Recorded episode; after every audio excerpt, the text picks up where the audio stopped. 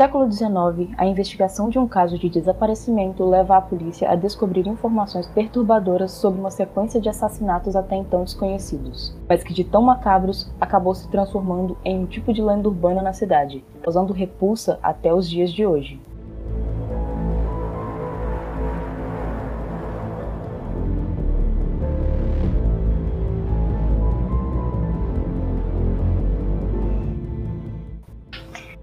E aí, ser humaninhos, bem-vindos a mais um episódio de Uma Dose de Crime. E não, não é o Lucas Gandra hoje, hoje é a Elida que tá aqui. Oi, eu tô sempre aqui, mas hoje é só eu. Mentira, não é só eu, mas hoje não tem o Lucas. E o que, que eu fiz? Eu peguei o Lucas, joguei ele fora e troquei ele por uma pessoa muito mais legal, que é a, a, nossa convidada aqui. Então esse é um episódio super especial, que eu troquei o Lucas por uma convidada muito legal, que é a Jay. Se apresenta, Jay. Oi, gostaria de dizer que agora esse podcast vai ser dominado por mulheres, tá? 100% bancada mulher. Tchau, Lucas. Beijo, mentira. Tchau, Lucas. Tô com saudade. Tchau, Lucas. Tô com saudade. Oi, Lucas. Estou com saudade. Tchau, Mas... Lucas. Estou com saudade. Tchau, Lucas. Estou com saudade. Pois é, né? A pessoa tá. Gente, vai, vai se aproximando das 10 da noite. Eu vou parando de funcionar, entendeu? Daí fica isso. Mas, enfim. Primeiro de tudo, eu gostaria de agradecer pelo convite. Nossa, tô muito animada. Um, porque estou aqui no Estranho Cast combina muito com a minha vida, porque é estranho. E segundo, que a gente vai falar sobre crime. Ah, tô tão feliz. pois é, pra quem não conhece a Jay, primeiro, tá errado. É... segundo, Jay é lá do Mundo Freak. Se você não conhece, você também tá errado. Então, por favor, corrija esse erro se você ainda não conhece. Eu aconselho ir lá no Mundo Freak, mas não ouço meus episódios. assim que a Dia é maravilhosa.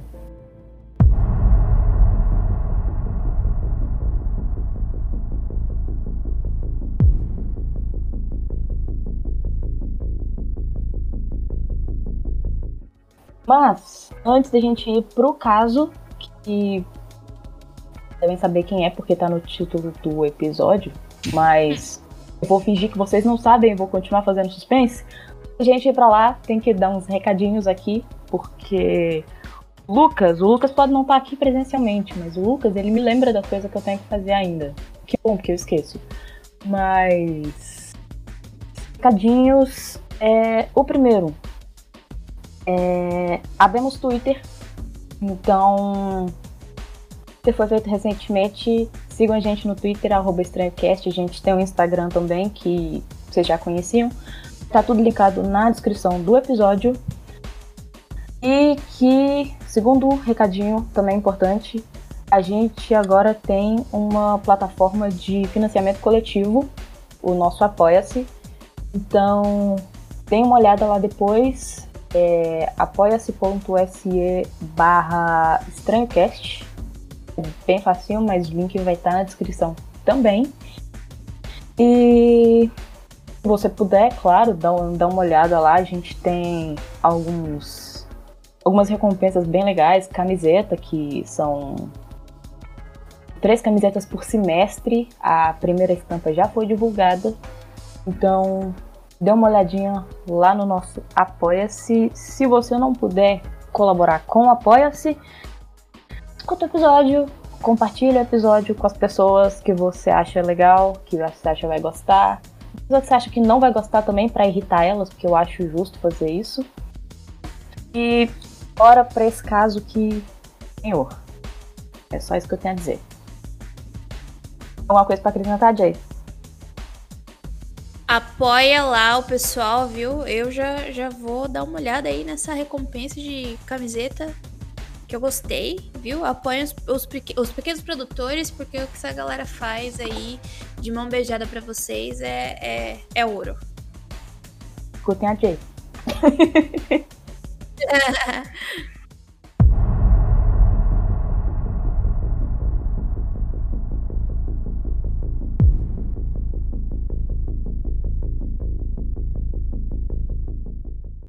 Mas bora lá pro caso. É...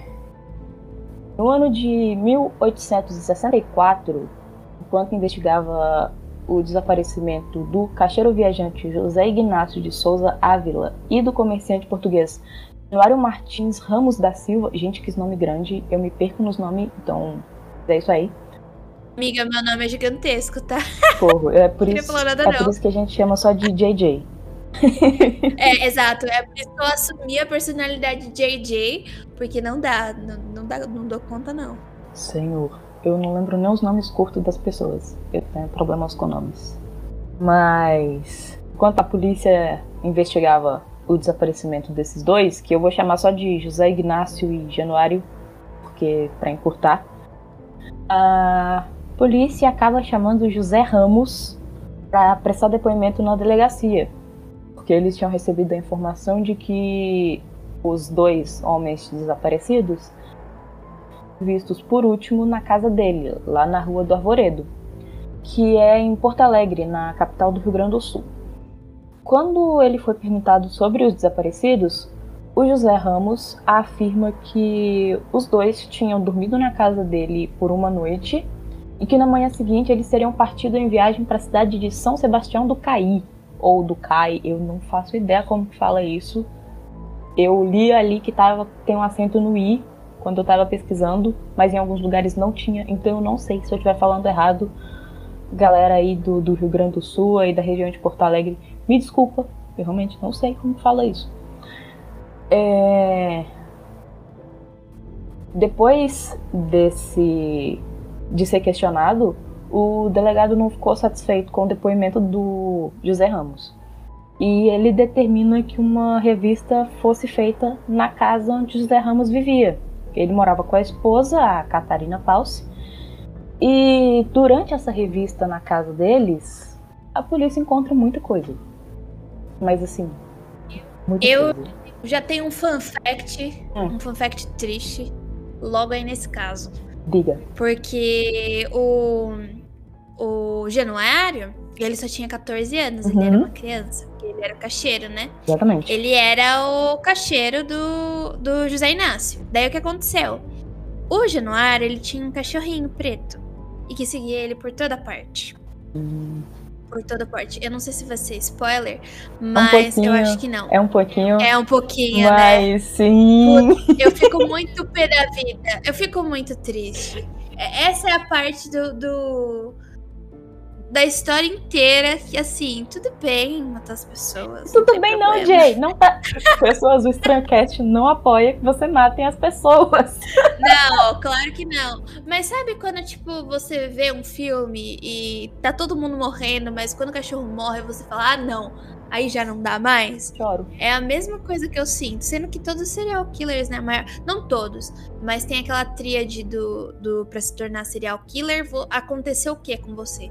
Você acabou fazendo xixi na cama além da idade, certa?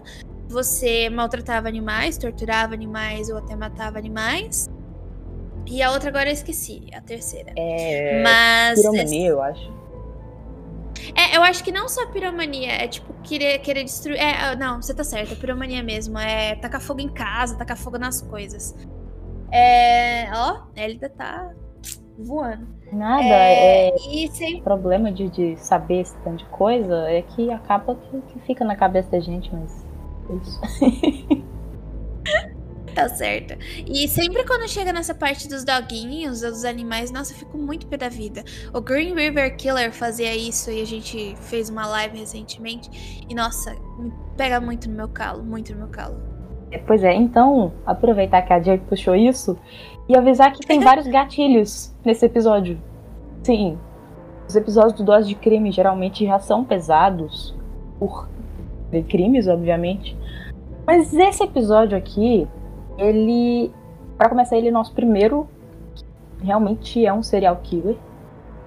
E vários outros detalhes bem pesados e bem gráficos nesse caso, então sei lá, curta com tá cautela. escrito no título aí, ó. É. Linguiceiro. O que, que você acha que vai acontecer? então, isso. Curta com cautela. É, inclusive, falando de gatilhos, a gente vai começar uma parte de descrição exatamente nesse momento. E é sobre o que foi encontrado na casa do Zé Ramos e da mulher dele. É, casa foram encontrados indícios de vários crimes que, que foram muito provavelmente realizados ali. Vários pertences das vítimas, que aparentemente eram mantidos como um tipo de souvenir ou até mesmo por dinheiro para vender depois pelos assassinos. É, também, ó, ó, começa a parte divertida entre muitas aspas agora. Também foram encontrados vários pedaços de um corpo, já em decomposição, enterrado no porão da casa. Olha que agradável. Mais tarde, esse corpo acaba sendo identificado como sendo de Carlos Klausner, um alemão que tinha um açougue na, na Rua do Ponto, ali na cidade mesmo. No poço da casa foram encontrados os corpos mutilados de José Inácio e do Januário Martins, os dois cujo desaparecimento estava sendo investigado pela polícia. Junto com os corpos tinha um cadáver de um cachorro, com o abdômen aberto, e era o cachorrinho do José Inácio, o caixeiro viajante assassinado. E ele teria ficado, ele teria sido morto porque ele supostamente teria ficado na frente da casa latindo por alguns dias, depois do dono ter entrado lá e nunca mais ter saído. Então ele ficou lá esperando o dono, o dono nunca mais saiu, ele ficou latindo e eles mataram o cachorrinho. Tristeza, sério, não dá. O cachorro. Sei lá. Dá o cachorro pra alguém. Se bem que é 1800 e bolinha, né? Complexo é. demais. E mataram. Mataram o cachorrinho. Tadinho do cachorrinho, gente. O cachorrinho só tava ali de boas. Querendo o dono dele de volta. Querendo um carinho, uma comida.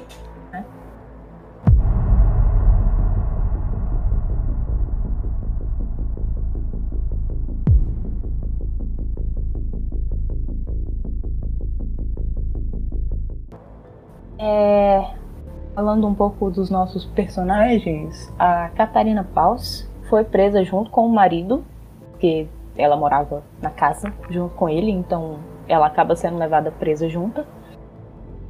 E ela decide confessar.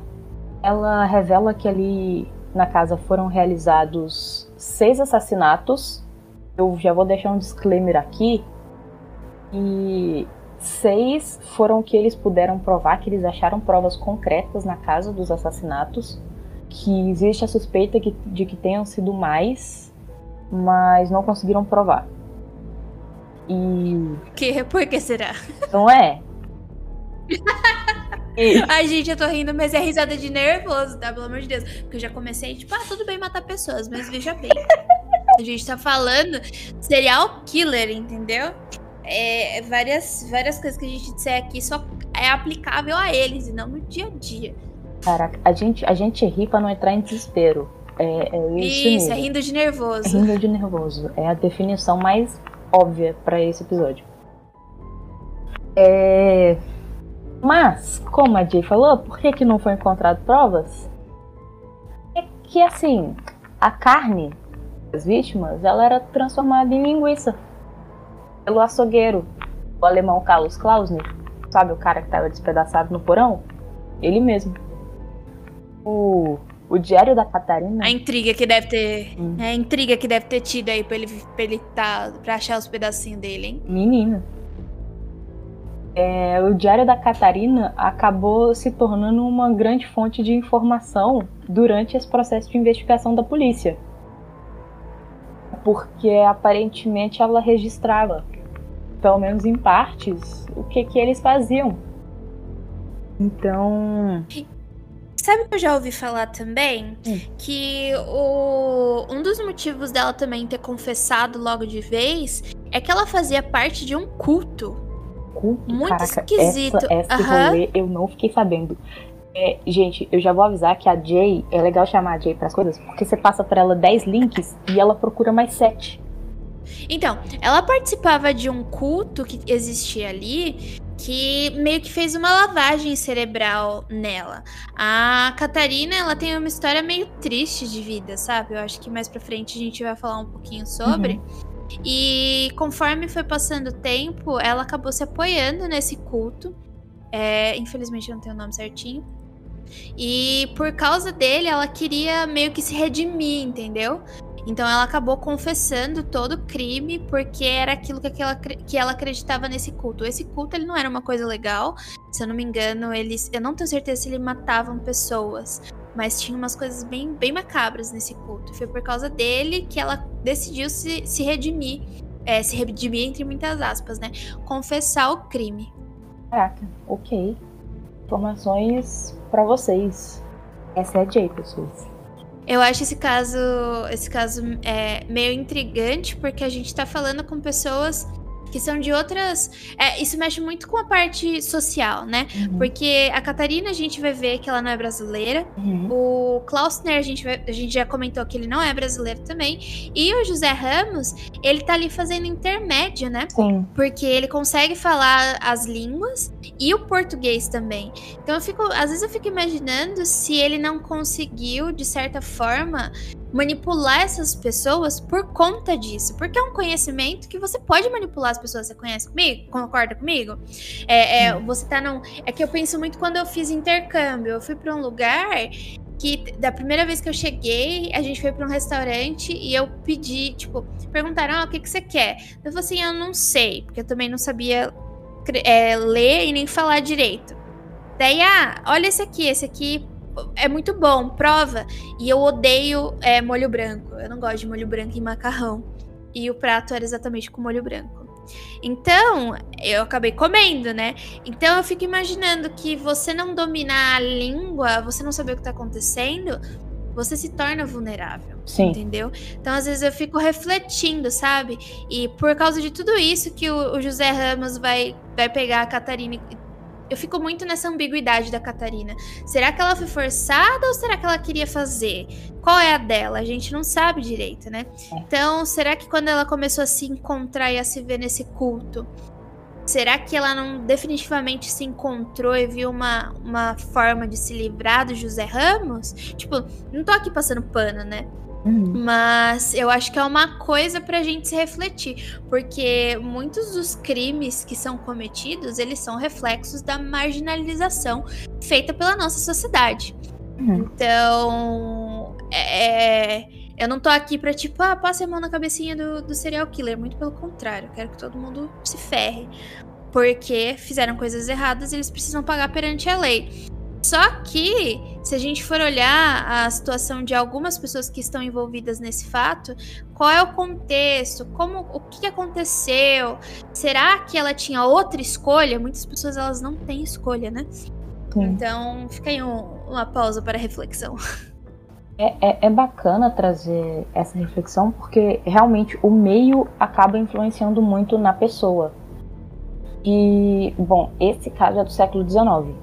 É, 1860, então, né? alguma coisa. A gente, apesar de ter bastante informação sobre o caso, a gente não tem tanta informação de contexto assim.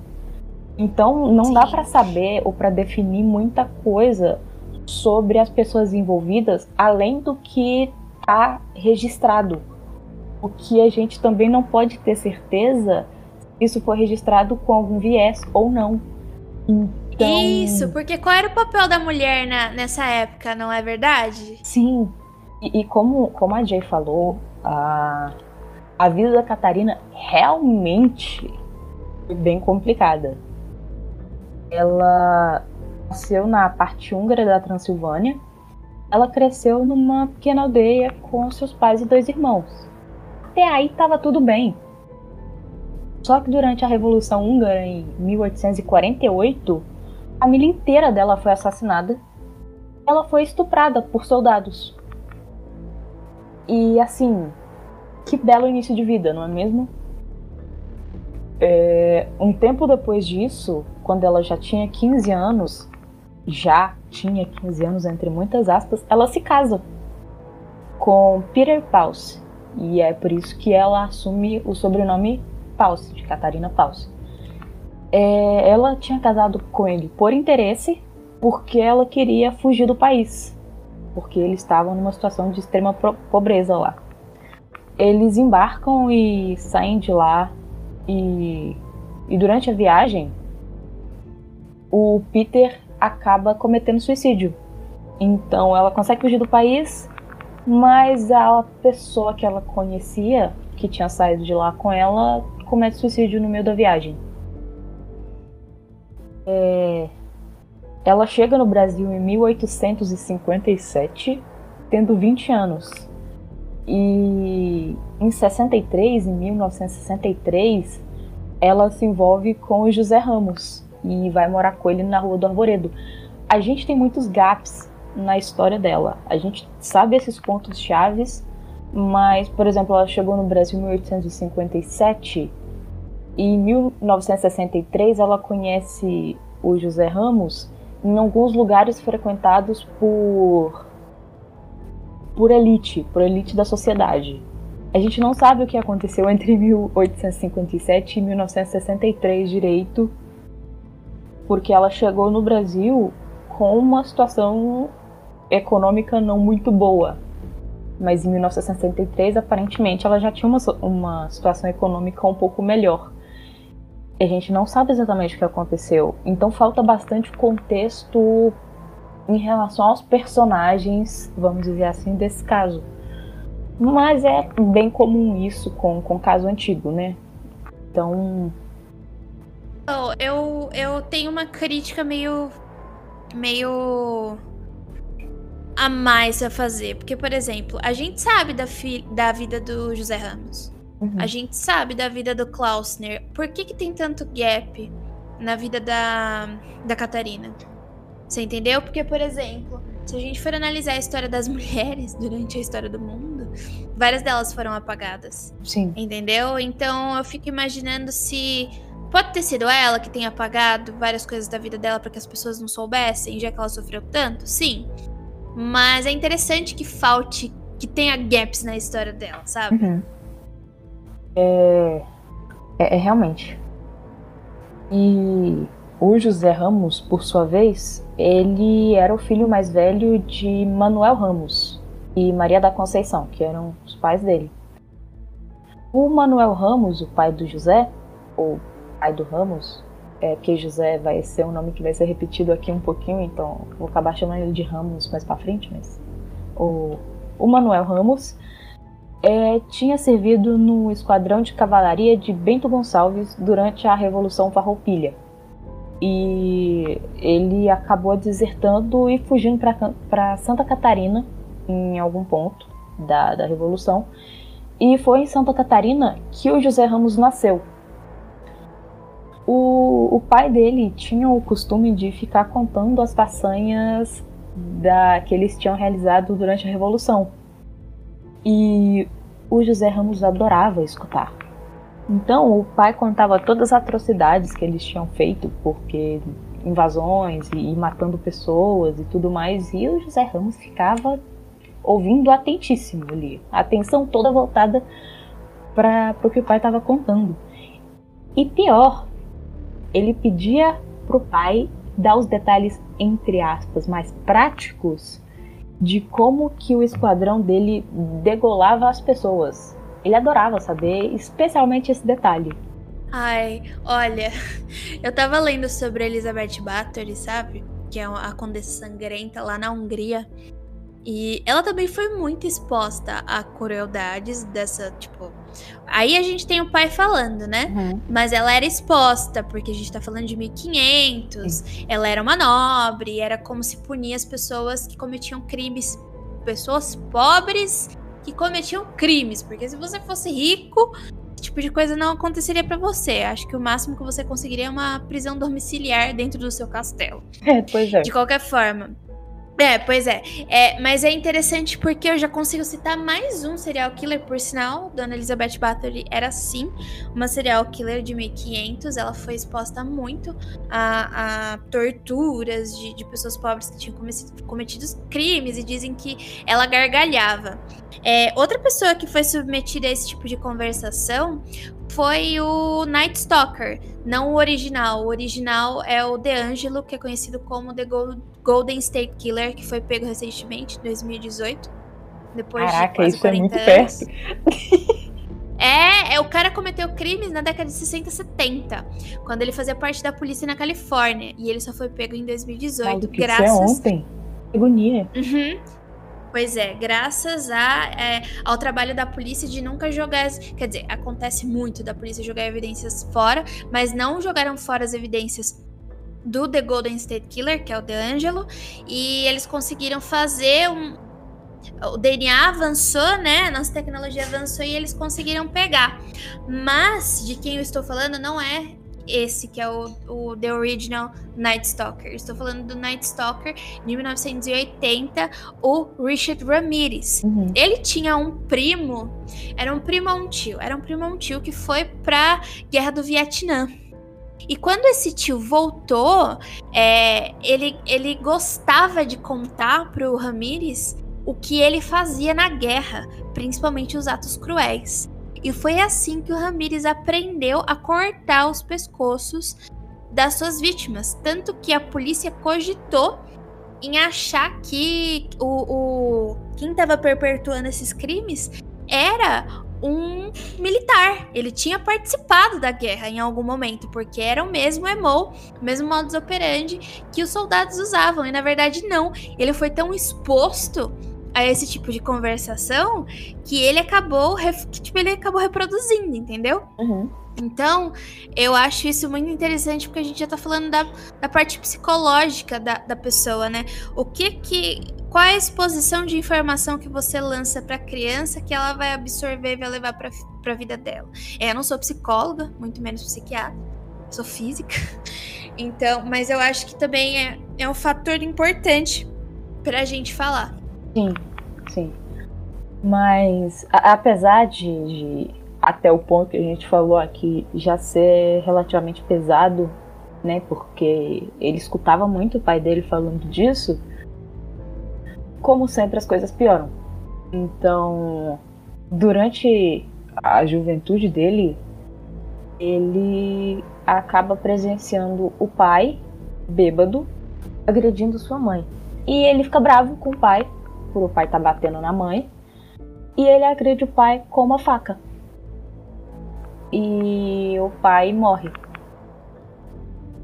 Depois disso, a gente não sabe exatamente quanto tempo se passa, mas ele vai para o Rio Grande do Sul. Ele sai de Santa Catarina, onde ele morava com os pais. Agora que ele tinha matado o pai dele, ele sai de lá e vai para o Rio Grande do Sul.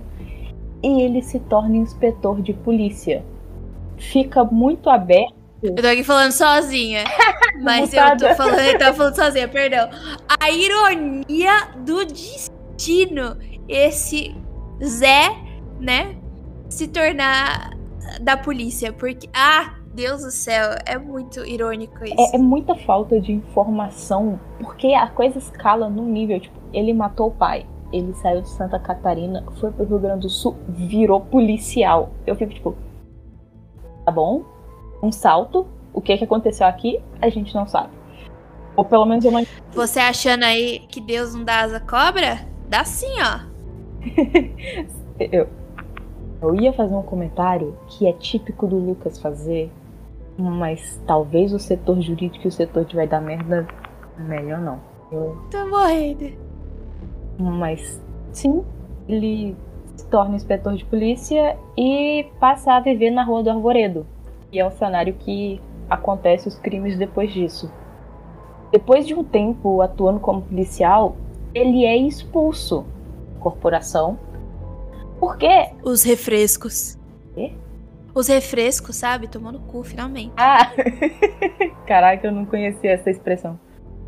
É, mas sim, ele é expulso da corporação. Por quê? Porque ele tinha matado o pai, qualquer coisa assim? Não é porque ele foi pego no ato de tentar degolar um preso. Oi, Outro policial ai, ai. chegou no lugar onde ele estava, escutou um barulho, chegou no lugar onde ele estava. Ele estava na cela do preso com a, a faca prestes a, a, matar o preso. O preso foi levado para o hospital, tal, não morreu, ele não conseguiu degolar o preso do jeito que ele queria, mas ele foi expulso. Só que como ele era da corporação, resolveram não dar abertura na mídia para isso. E o que aconteceu é que ele saiu da corporação oficialmente, ele não era mais policial, mas ele passou a atuar como um informante pago. Então a polícia ainda pagava o salário dele e ele atuava como informante e ele não foi preso por tentar matar o, criminoso que ele tentou degolar. E isso não foi para mídia. Foi completamente acobertado pela própria corporação. Aí vem a minha crítica à própria polícia, tá? Eles fazem muito isso. Muito. Uhum. E você, se você começar a achar que ah, só o Brasil faz isso, eu conheci esses casos aí de acobertamento ou de polícia forçando narrativas de pessoas que não necessariamente eram culpadas do crime. Estados Unidos, viu? Estados Unidos. Sim. Então, é, é, é parece que é da instituição polícia. É, é um problema. Ter esse ideia problema. polícia, né? Isso, exatamente. É defender o nosso. A gente nunca pode estar errado. A gente nunca pode errar. Eu acho que isso é um problema de qualquer grupo, aglomeração de, de pessoas que começa a ganhar poder, porque começa a virar um, um, clubinho e, Sim. ok, a gente vai defender aqui porque a gente não pode perder o que a gente tem. Então. Concordo 100%. Isso acontece muito na polícia, não é só na polícia que acontece, mas acontece sim. Se você que está escutando é policial e fala, não, isso nunca acontece, eu nunca vi, não é porque você nunca viu que não acontece. Tem vários casos por, por aí. Exemplo, pode finalizar seu pensamento, perdão. Não, não, pode falar, pode falar. Melhor eu parar por aqui mesmo, porque tem parentes.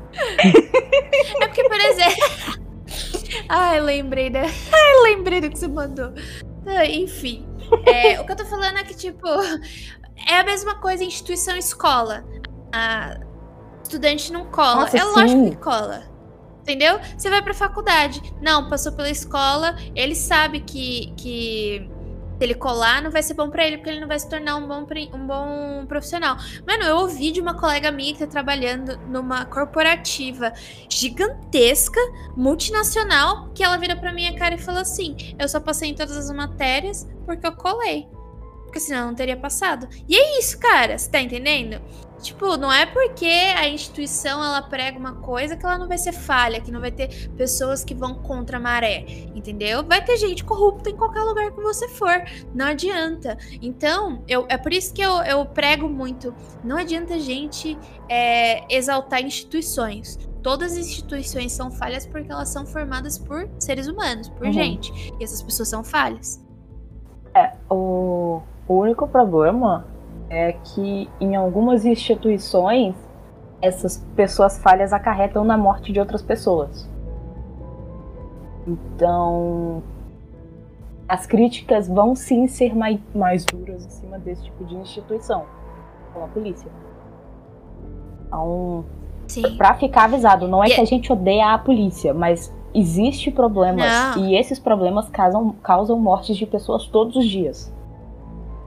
E é saudável você criticar. É, por favor, gente. É a mesma coisa. Tem, é. tem esse rolê de, ah, não pode criticar, tem que ser perfeito. Nada é perfeito. Estão é, vendo o Bruno é, você... que a gente tá agora? Não tem nada que é perfeito Jay. E, não, calma. Eu também tenho que me criticar todos os dias. Tipo, é para melhorar, sabe? A crítica, ela não vem de. A gente precisa entender que a crítica, ela não vem de um lugar de ofensa.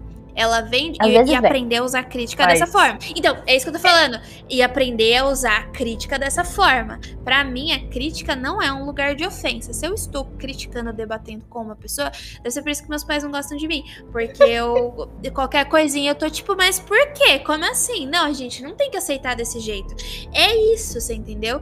E eu discordar de você e criticar algo que você defende ou gosta, não necessariamente quer dizer que aquilo está errado ou que a sua opinião está errada, mas de que a gente vem de lugares diferentes e que é saudável você criticar para poder debater, você está expondo ideias. Então, e além do mais, voltando à questão de instituições que são falhas eu não posso falar que a minha universidade ela é a mais perfeita, a melhor de todas, porque isso não é real.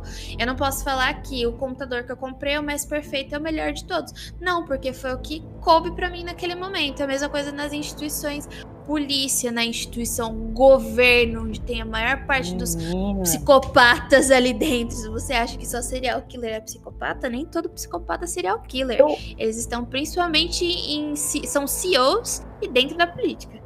Eu não gosto nem de usar a psicopatia para descrever nada, porque a gente acaba resumindo muito a, a psicopatia como um diagnóstico a algumas características que, tipo, ah não, essa pessoa tá fazendo algo ruim ela é um psicopata. Eu acho que tá, tá, tá mais que na hora da gente começar a pensar que o ser humano é uma coisa ruim. Então. E ele pode se tornar ruim por causa das coisas que aconteceram com ele também. Exatamente. E. Eu, assim, não é uma crítica direta a você, Jay. É só porque eu realmente tenho esse problema de usar a palavra psicopata para descrever características que, que determinam uma pessoa ruim, porque não é necessariamente isso a questão do diagnóstico em si. Então, eu acho Sim, que... eu acho, Elida. Acho que é uma crítica a você usar o termo para qualquer coisa. O termo, ele tem uma classificação, tipo, ele é classificado para isso. Você usar psicopata ou sociopata o tempo inteiro, não necessariamente você sabe o que de fato significa aquela palavra. Pois é, pois é. É, é por isso que eu tenho um pé atrás de usar ele para qualquer coisa. A não ser que, tipo, tenha um diagnóstico claro, eu costumo não usar. E... Mas assim, não fala de governo não, gatilho, mulher. pois é, né? É que eu tava vendo a diferença entre é, sociopatia e psicopatias, sabe? Porque é um ramo da psicologia, da, da psicanálise. Quer dizer, psicanálise não. Corta essa parte da psicanálise, porque psicanálise é pseudociência. É, da psiquiatria. É, psicanálise é pseudociência, não é comprovado é, cientificamente. Oh, deixa mesmo! É isso aí! Enfim. Deixa porque vocês precisam entender que algumas coisas que vocês acham que é pseudociência, que vocês não acham que é pseudociência, é pseudociência. De qualquer forma, é interessante a gente saber o significado das palavras antes da gente usar para que serve. Sim, eu concordo com a Elida de que o ser humano ele é mal e é de novo, não necessariamente porque você mata uma pessoa você é psicopata. Você às vezes é uma pessoa, pessoa é ruim. Ou às vezes você uhum. só tá em um momento ruim. Eu concordo também. Existe essa opção. Então, o buraco é um pouco mais embaixo. E a gente tava Sim, falando total. de poço agora, eu acho que, que ficou meio estranho isso, mas. É.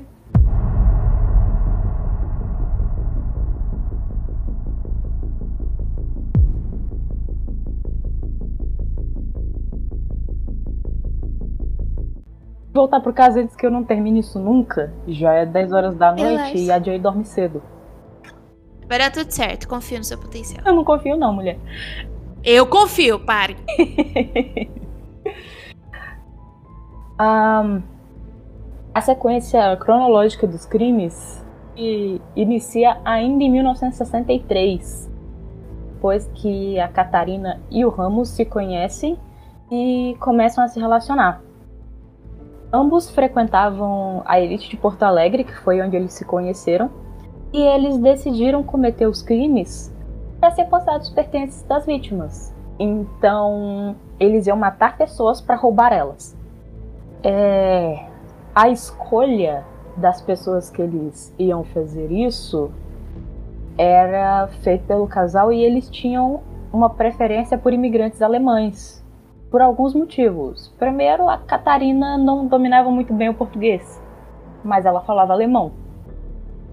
E o segundo é que quando a pessoa é imigrante, especialmente se ela é um, um imigrante recém-chegado, ela ainda não estabeleceu contato. Então é mais difícil dar em falta. Ela. É. Depois que eles escolhiam a vítima da vez, a Catarina se aproximava dessa pessoa e marcava um encontro. Ela levava a pessoa até o casarão do, dos dois, na Rua do Arvoredo, e lá a vítima tinha seus pertences roubados, inclusive aviso de gatilho aqui de novo. Eu já fiz isso no início, mas aviso de gatilho de novo. Então eles tinham seus pertences roubados e Ramos degolava as vítimas depois elas eram esquartejadas e a carne era vendida no açougue do Carlos Klausner, o alemão Carlos, Klausner. Que nome difícil de falar. Que, inclusive, foi o Klausner que deu essa ideia de que a carne poderia ser transformada em linguiça. E ele também deu Mano. a ideia Mano, de que os ossos podiam ser dissolvidos em ácido ou incinerados lá no açougue dele para cobertar os crimes. eu fico incrivelmente impressionada. É o que, é, é o que mais me fascina.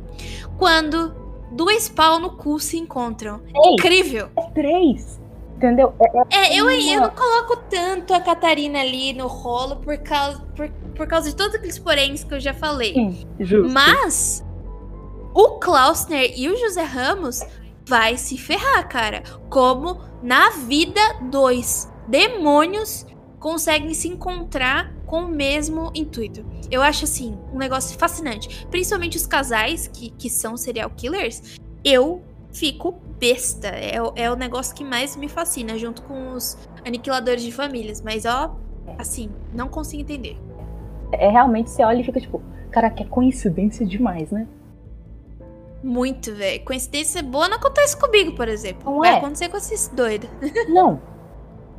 Mas pior, porque pensa no rolê aleatório.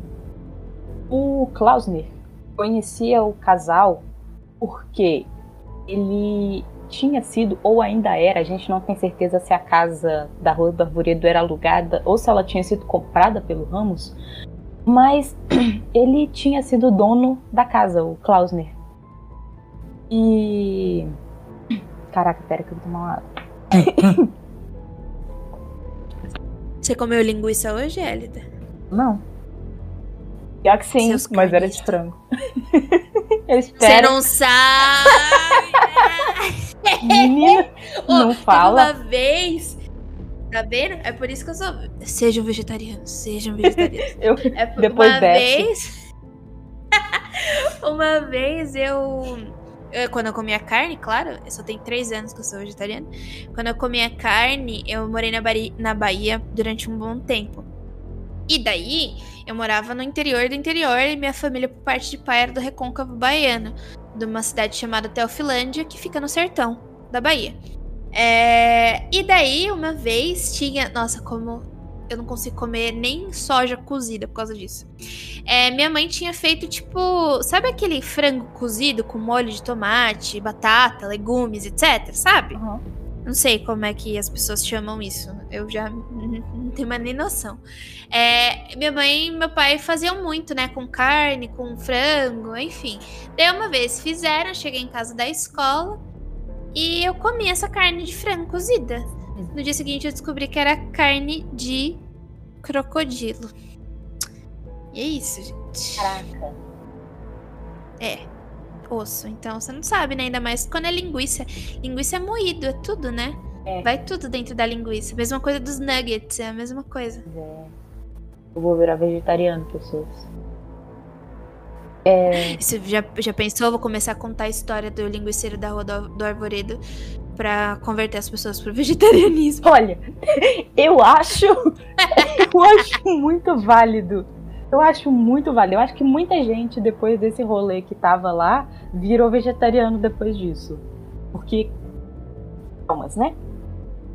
É.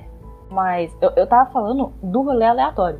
O Klausner conhecia o Ramos porque ele tinha sido dono da casa. E o Ramos acabou sendo ajudante no açougue Klausner por um tempo, porque o Ramos falava alemão. E como na época a profissão de açougueiro era muito mal vista, porque eles estavam sempre cortando carne, sempre tipo, mexendo com sangue, mexendo com bicho morto e tal, ele era meio isolado e ele falava mais alemão. Eu não tenho a informação se ele falava tão bem o português, mas eu sei que, né, ele era alemão, então ele falava alemão, obviamente. E o Ramos também falava alemão, o que gerou uma amizade ali entre os dois. E chegou no ponto, cara, eu, eu não consigo imaginar esse diálogo na minha cabeça. De eles estarem falando de cometer crime, o Klausner olhar e falar: Nah, dá pra pegar o corpo e transformar em linguiça. E aí a gente pega os ossos e incinera lá no açougue. Imagina essa conversa. Amiga, olha, eu conheço um monte de serial killer que se juntou e que tiveram conversas semelhantes. Por sinal, começaram tipo, ah, eu li tal livro. Ah, você leu tal, leu tal livro? Sim. Acontece tal coisa com essa pessoa, assim. Imagina se acontecesse na realidade. E daí já era. Ah, caraca. Vai saber. Mas imagina que as conversas saudáveis deveriam ser essas para chegar nesse ponto. Eu não posso julgar muito porque as minhas conversas com as pessoas com quem eu convivo são meio estranhas. Mas assim. Isso que eu ia falar. eu também não posso me comprometer. Mas assim. Não é pra tanto, sabe? Foi um pouquinho demais aí. Um, um pouquinho é. É, é pegar Muito. leve. É pegar leve. Ah. Pois é, eu tô, eu tô um pouco mais engraçadinha hoje, pessoas, porque esse caso me deixa nervosa. É, a Elida comeu linguiça de proced... procedência duvidosa. Jay. Ô, Jay. Você não brinca com essas coisas, Jay. Eu vou morrer. É, né? É, né? Caraca. Ah, pois é. é. Até onde a gente sabe, os criminosos em si, o Klausner, a Catarina e o Ramos, eles em si não comiam a linguiça de carne humana. Mas ela era vendida para a população do lugar. Então as pessoas da região comiam. É... que é um dos motivos. Eu, gente, eu tô rindo, mas desculpa. É tá? de nervoso. Porque. É, mas eu acho isso, eu acho muito inteligente, Elida, de verdade. Tipo, eu tô rindo. Porque, caramba, como que você tem essa ideia? Porque você concorda comigo que você pode matar e não ser pego? E é, que é o que aconteceu, tipo, é, entre muitas aspas, aconteceu que eles não sabiam qual era o número exato de, de pessoas assassinadas. Por quê? Porque já, a população tinha comido. Isso é genial, desculpa, tipo, é, é uma sacada, assim, que você fala, olha, pessoas vão comer e não vai ter como saber quantas pessoas a gente mataram. Entendeu? Claro que na cabeça deles eles não seriam pegos, mas. Gente, assim, é uma ideia muito perspicaz. É, é, você se livra do corpo fazendo as pessoas comerem o corpo. Caraca, que bizarro. Sim, sim. Que. Hum, que agonia. Gente, eu. eu, eu- gatilhos nesse caso. É, é tenso. Eu não sei nem lidar com isso, mas tudo bem. Tudo bem não, né? O Oposto de tudo bem. É, eles, os três, acabaram fazendo esse acordo macabro e, como a gente falou, foi uma sacada. Então parecia a oportunidade pro crime perfeito. Mas quando começou a ter uma sequência de desaparecimentos que começou a chamar a atenção das autoridades lá em Porto Alegre, o Klausner ficou assustado com a repercussão disso e achou que ia ser pego e ele decidiu fugir para o Uruguai. Daí é que teve o problema entre os três criminosos ali, porque o Ramos ficou com medo que o comparsa fosse falar mais do que devia, que ele ia embora e ia acabar entregando eles. E ele decide se livrar do comparsa da forma que ele fazia melhor. Ele matou o Klausner e enterrou no porão de casa. Então, é por isso que a polícia encontra. E aí é o começo do fim, né? É. É o começo do fim. Aí a polícia acaba encontrando o corpo dele lá, espedaçado no porão depois. Mas ele mata o cara, enterra no porão de casa e, além de tudo isso, ele toma o controle das posses do Klausner. Então o açougue passa a ser dele, a casa ele já cuidava e a grana do Klausner fica para ele também.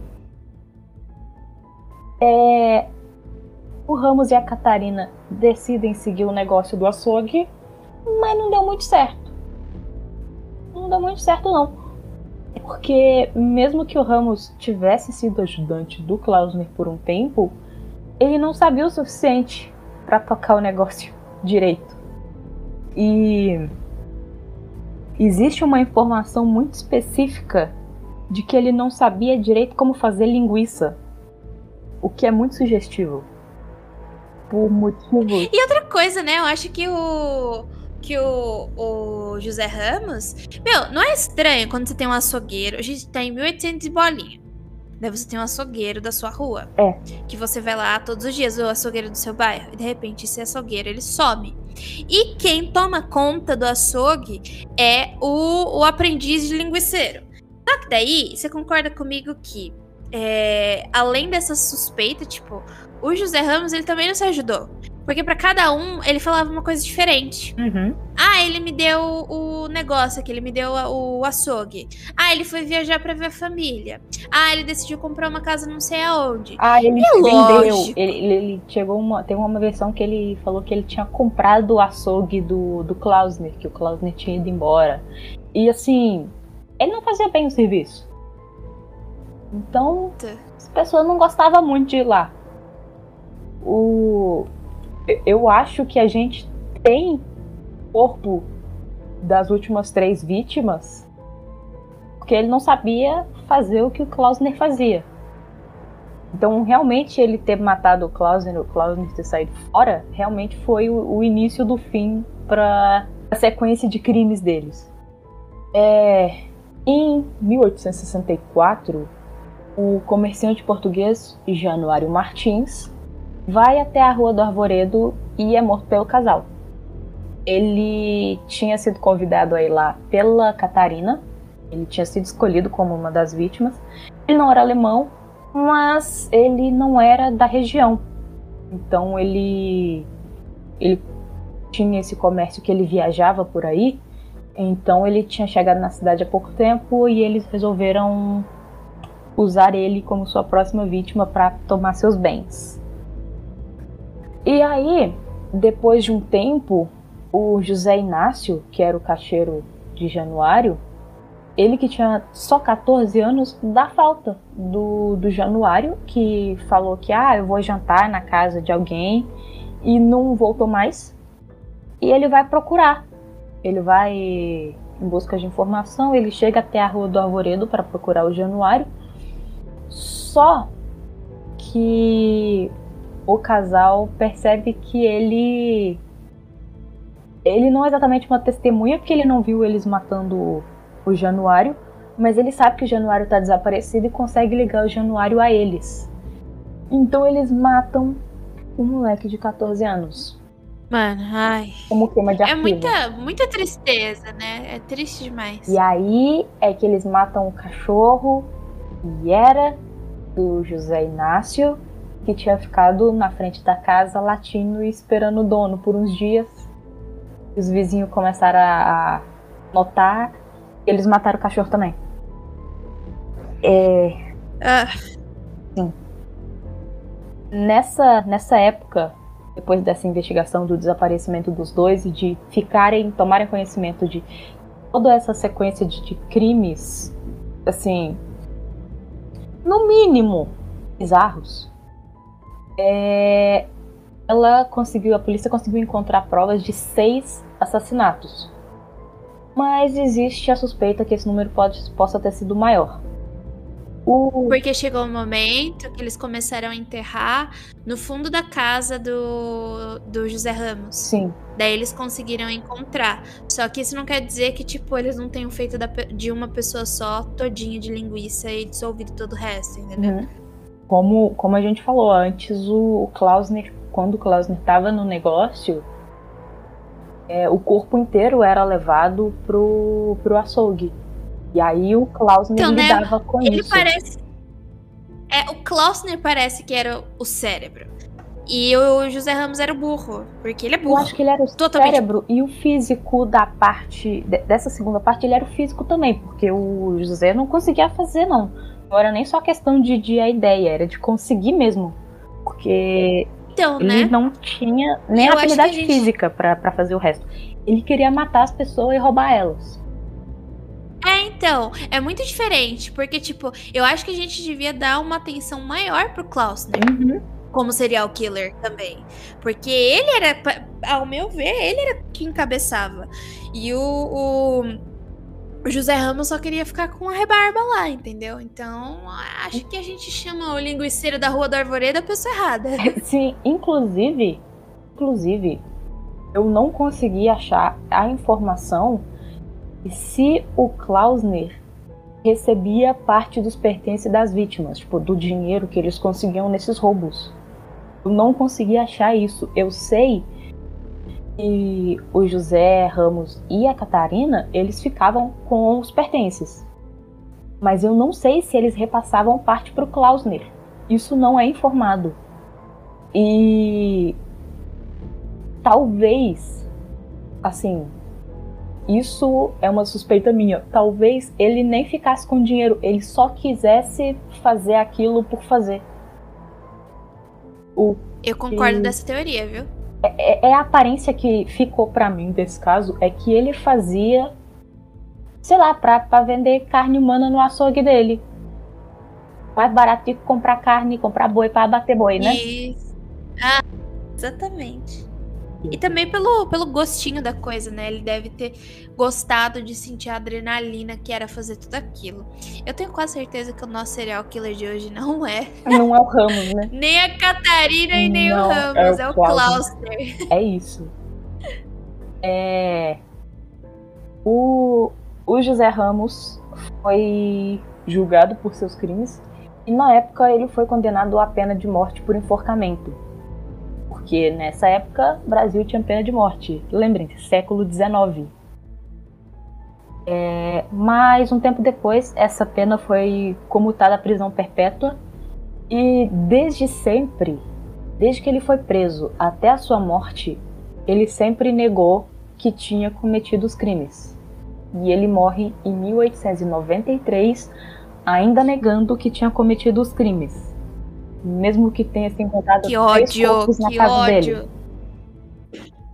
Que ódio. É, a Catarina foi condenada como cúmplice a 13 anos de prisão. E assim, depois disso, a população de Porto Alegre ficou meio em choque. Porque eu não julgo nem um pouquinho. Porque eu fiquei em choque e eu tô só lendo, eu nem tava lá. Eu nem comprava carne no açougue do seu Klausner. Imagina quem comprava. Exato. E fora que virou uma lenda urbana, por mais que tenha acontecido, das pessoas que eu conheço de Porto Alegre, virou uma lenda urbana mesmo, né? O Ministério da Rua do Arvoredo. Sendo que, de fato, é, é a questão da, de muitos serial killers acabarem, entre muitas aspas, brilhando na cultura pop, né? A gente pega uma coisa que. É que a gente não tá em contato todos os dias com esse tipo de coisa. A gente não é policial, a gente não é investigador. Então, fica tão no imaginário da, do povo que se torna lenda, cara. Cara, quando eu fiquei sabendo desse caso pela primeira vez, eu olhei e falei: mentira. Não é verdade. Porque eu conheci com essa aura de lenda mesmo. E, e, eu falei, mentira, isso não é verdade, isso não aconteceu. E aí eu fui olhar e tinha acontecido mesmo eu fiquei, mas menino, como assim? Porque é muito brutal, é muito cruel e. Cara, como? Sabe? Eu, eu, eu tenho dificuldade de entender como alguém chega a fazer isso. E a gente não sabe exatamente como. A gente não tem tanta informação sobre, sobre essa parte, a gente não tem um contexto tão grande da época, como a gente já falou. Fica no ar. Aconteceu. É isso. E eu acho que falta muita coisa do Clauster, sabe? Muita, muita coisa dele. Sim. É, a gente sabe a história do Ramos, do que ele fez, do que ele já matou o pai por, por um acidente, mas ele matou o pai. E eu acho que falta info. E eu, agora, depois desse episódio, depois da gente conversando aqui agora, tenho quase certeza que o linguiceiro da Arvoredo, da Rua do Arvoredo, é o Cláudio. Claudinho. Exatamente. O, o José Ramos, ele tava ali só pelas rebarbas. É, ele tava lá pelo mais simples, né? Caraca, é horrível falar que isso é o mais Sim. simples, mas é, em, em comparação. É, não, no contexto, no contexto, é o mais simples. Sim. Mas é isso, o caso realmente virou meio que uma lenda urbana, virou folclore local ali. E eu só fico pensando como que as pessoas da época que moravam ali na região podem ter se sentido. Porque comprava carne, linguiça lá no açougue do seu Klausner, provavelmente comeu as linguiças de carne humana. E assim, não é exatamente a coisa mais agradável do mundo pensar nisso, sabe? É por isso que eu venho aqui dizer que seja vegetariano. não coma mais carne. É isso. Você evita esse tipo de sensação horrível. É... Você contribui pro, pro não lançamento da, da, do CO2 para camada de ozônio. Você tá burlando o agronegócio e economizando água. E é, esse é a minha conclusão desse caso. A gente sempre deixa uma mensagenzinha aqui no, nos episódios do Dose de Crime. O episódio de hoje é seja vegano. Eu nem sou vegano, eu vou virar vegano agora. Mentira, eu não sei se eu vou não, mas. É... É, Realmente. é, implica muita coisa você É. virar vegetariano vegano, mas. Mas assim, confere pelo menos a procedência da sua carne. Ai, amiga, do jeito que tá, ultimamente as pessoas estão brigando por ossos, porque Nossa, tá tudo muito caro. disso, cara. Pois é, pois é. É, A gente tá falando aqui do. É, de novo, existe uma contextualização pra gente estar falando sobre isso. Mas, por isso que eu falei que envolve muita coisa você ser vegetariano e ser vegano. Muita coisa. Mas não é impossível. Não é tão. Se você acha que ser vege- vegetariano e vegano é caro, muito pelo contrário. É, e é isso, é complexo, é difícil. Só que veja bem o que as pessoas podem fazer. Elas podem ser espertas para poderem para poder se safar e dar no que dá, né? Gente comendo gente sem saber. Não, isso. Eu, eu, eu vou dar um spoiler aqui de um tema que talvez venha a ser falado nesse programa. Talvez não, eu não sei, vai depender do meu surto de querer fazer o episódio ou não. Mas o o pessoal de Guaranhuns que fazia coxinha carne humana Eu pensei exatamente Pois neles. Só que esse caso é mais recente. Da- É. Das coxinhas. Era coxinha ou era empadinha? Não tenho certeza. Eu já vi dos dois. Talvez fosse os Eu dois. também. Mas Eu o que eu também. mais, o que eu mais assistia, vi as pessoas falando eram coxinhas, mas já vi gente falando que era empada, mas assim, não tenho certeza. Quando, quando e se eu for fazer esse episódio, eu coloco isso na pauta. E aí, se eu lançar esse episódio algum dia, vocês vão ficar sabendo. Se não, Google. Mas Vem aí. vem aí. Vem aí. É isso, pessoas. Episódio complicado. Caso complicado. Como todos. Talvez esse seja um pouco mais gráfico que o- os que eu tenha trago pra vocês antes. Mas. Socorro. Eu acho que, que isso resume o episódio. Socorro. Ah, vamos pros jabazinho? Porque eu, eu fico meio mexida com, com, com esse caso, com esse episódio aqui, que é, é bem complicado, é bem tenso. E. Jay, jabazinho. Faça seus jabazinhos. Você que faz 7 milhões de Bom, coisas. gente. É, vocês podem me encontrar na minha casa. Eita! Brincadeira. Mas, Mulher! porque... gente, a pandemia ainda não acabou. Se vacinem e continuem em casa. Usem máscara ou sempre que possível. É, mas, além da minha casa, vocês podem me encontrar no Instagram e no Twitter como Jean Grey, J-Y-N, G-R-E-Y. Ou no, no, no Instagram, eu tô muito ativa no Instagram do Mundo Freak. Então, se você não conhece o Mundo Freak, Mundo Freak é um podcast de casos insólitos que eu tô lá fazendo a parte da bancada cética, quando a gente fala ou de alienígenas, ou de coisas que eu possa explicar um pouquinho de física, fazer o meu trabalho de implantar a física na sua mente. Uh, e além do podcast, eu estou nas redes sociais do Mundo Freak porque eu faço resenha de livros toda segunda-feira, é, principalmente agora no mês do terror. Eu tô lá fazendo resenhas de livros com temática do terror. Geralmente eu faço de fantasia, ficção científica, que é o que eu mexo, né? É, e a gente também tá com uma live todo domingo até o final desse outubro. Eu e Gabi Laroca, do República do Medo, nós estamos falando de quê? De crimes e sobrenatural. Então a gente pega uma figura é, que cometeu crimes de verdade, real, e que virou aí um, um, uma peça do popular e que se tornou uma lenda. Então a gente já teve nosso primeira semana, nosso primeiro semana passada e agora a gente vai vai pro segundo episódio, no segundo domingo, se vocês quiserem passar lá. Mas é só de, de agora nesse mês de outubro. E fora isso, eu e Gabi Laroca, a gente tem um programinha. É, uma vez por mês, a gente pega um livro que nós duas lemos e a gente vai comentar um pouquinho é, com eles na live do Instagram. Então basta me seguir ou seguir Gabi Laroca. É, fora isso, eu tô lá no meu Instagram e no Twitter falando algumas bobagens e jogando algumas trivias de física ou de serial killers, porque, para quem não sabe, quando eu não estou falando de ciência, eu tô chorando. Brincadeira, eu também tô falando de. é, com a situação de hoje em dia, eu tô chorando.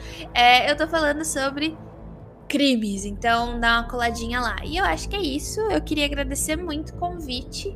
É, e o espaço da gente, da Elida ter tirado o Lucas para permanecer aqui hoje, contar um pouquinho de uma coisa que eu adoro, que é adoro. Eu sei que é meio estranho falar que eu gosto, mas eu acho que é um, é um tema muito oposto à física e isso me faz sair um pouquinho da zona de conforto e aprender coisas novas.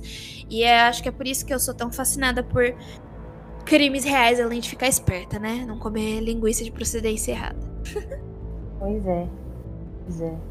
é eu, eu, eu, eu acho que, que falar de crime acaba não só além de trazer uma certa paranoia, porque sim, pessoas, isso acontece quando você começa a consumir muito conteúdo de, de crime real. Certo. Começa a olhar para as coisas e pensar: hum, será que isso é estranho? Será que isso é suspeito? Será que isso tá errado? Ou não? Mas eu acho que além disso é muito bacana pra gente dar uma refletida sobre contexto social e como que isso afeta as pessoas. Porque acho que isso vai ser um tema comum em vários episódios que a gente trouxer aqui dentro do, de uma dose de crime.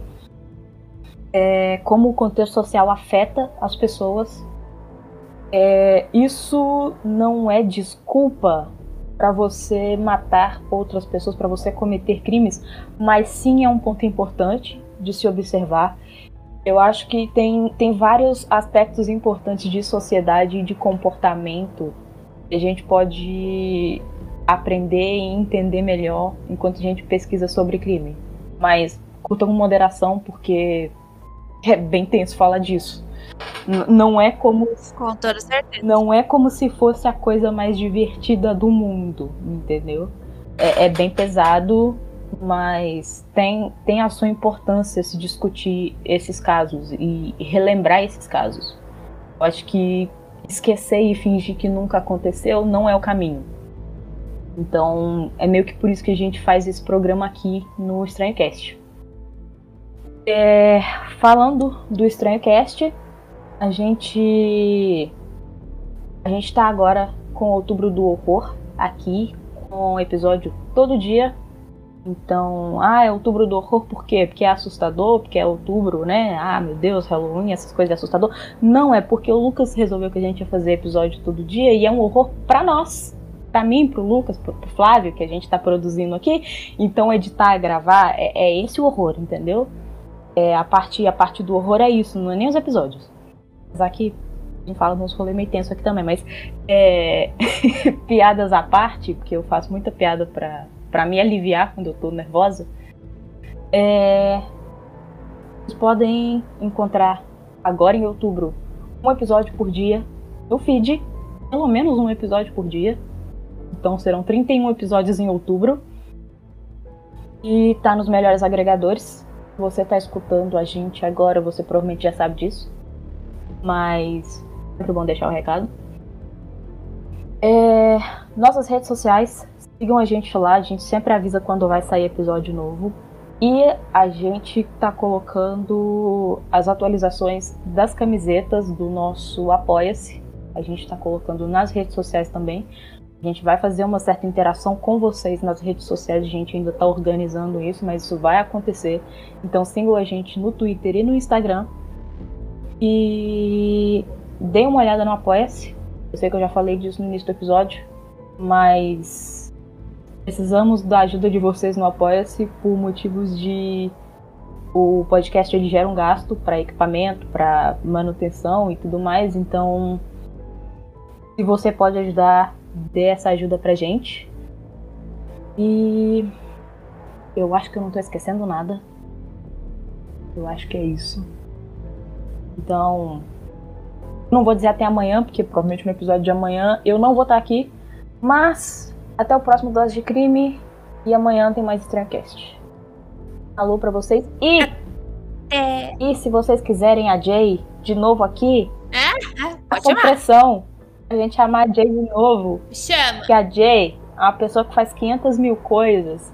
É uma pessoa muito ocupada. Mas eu tô aqui. E. É isso. Só que é a melhor pessoa do mundo.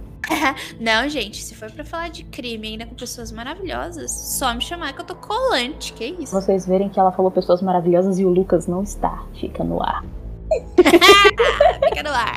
Tadinho do Lucas, gente. Te amo, Lucas, beijo. Falou, pessoas, e até a próxima.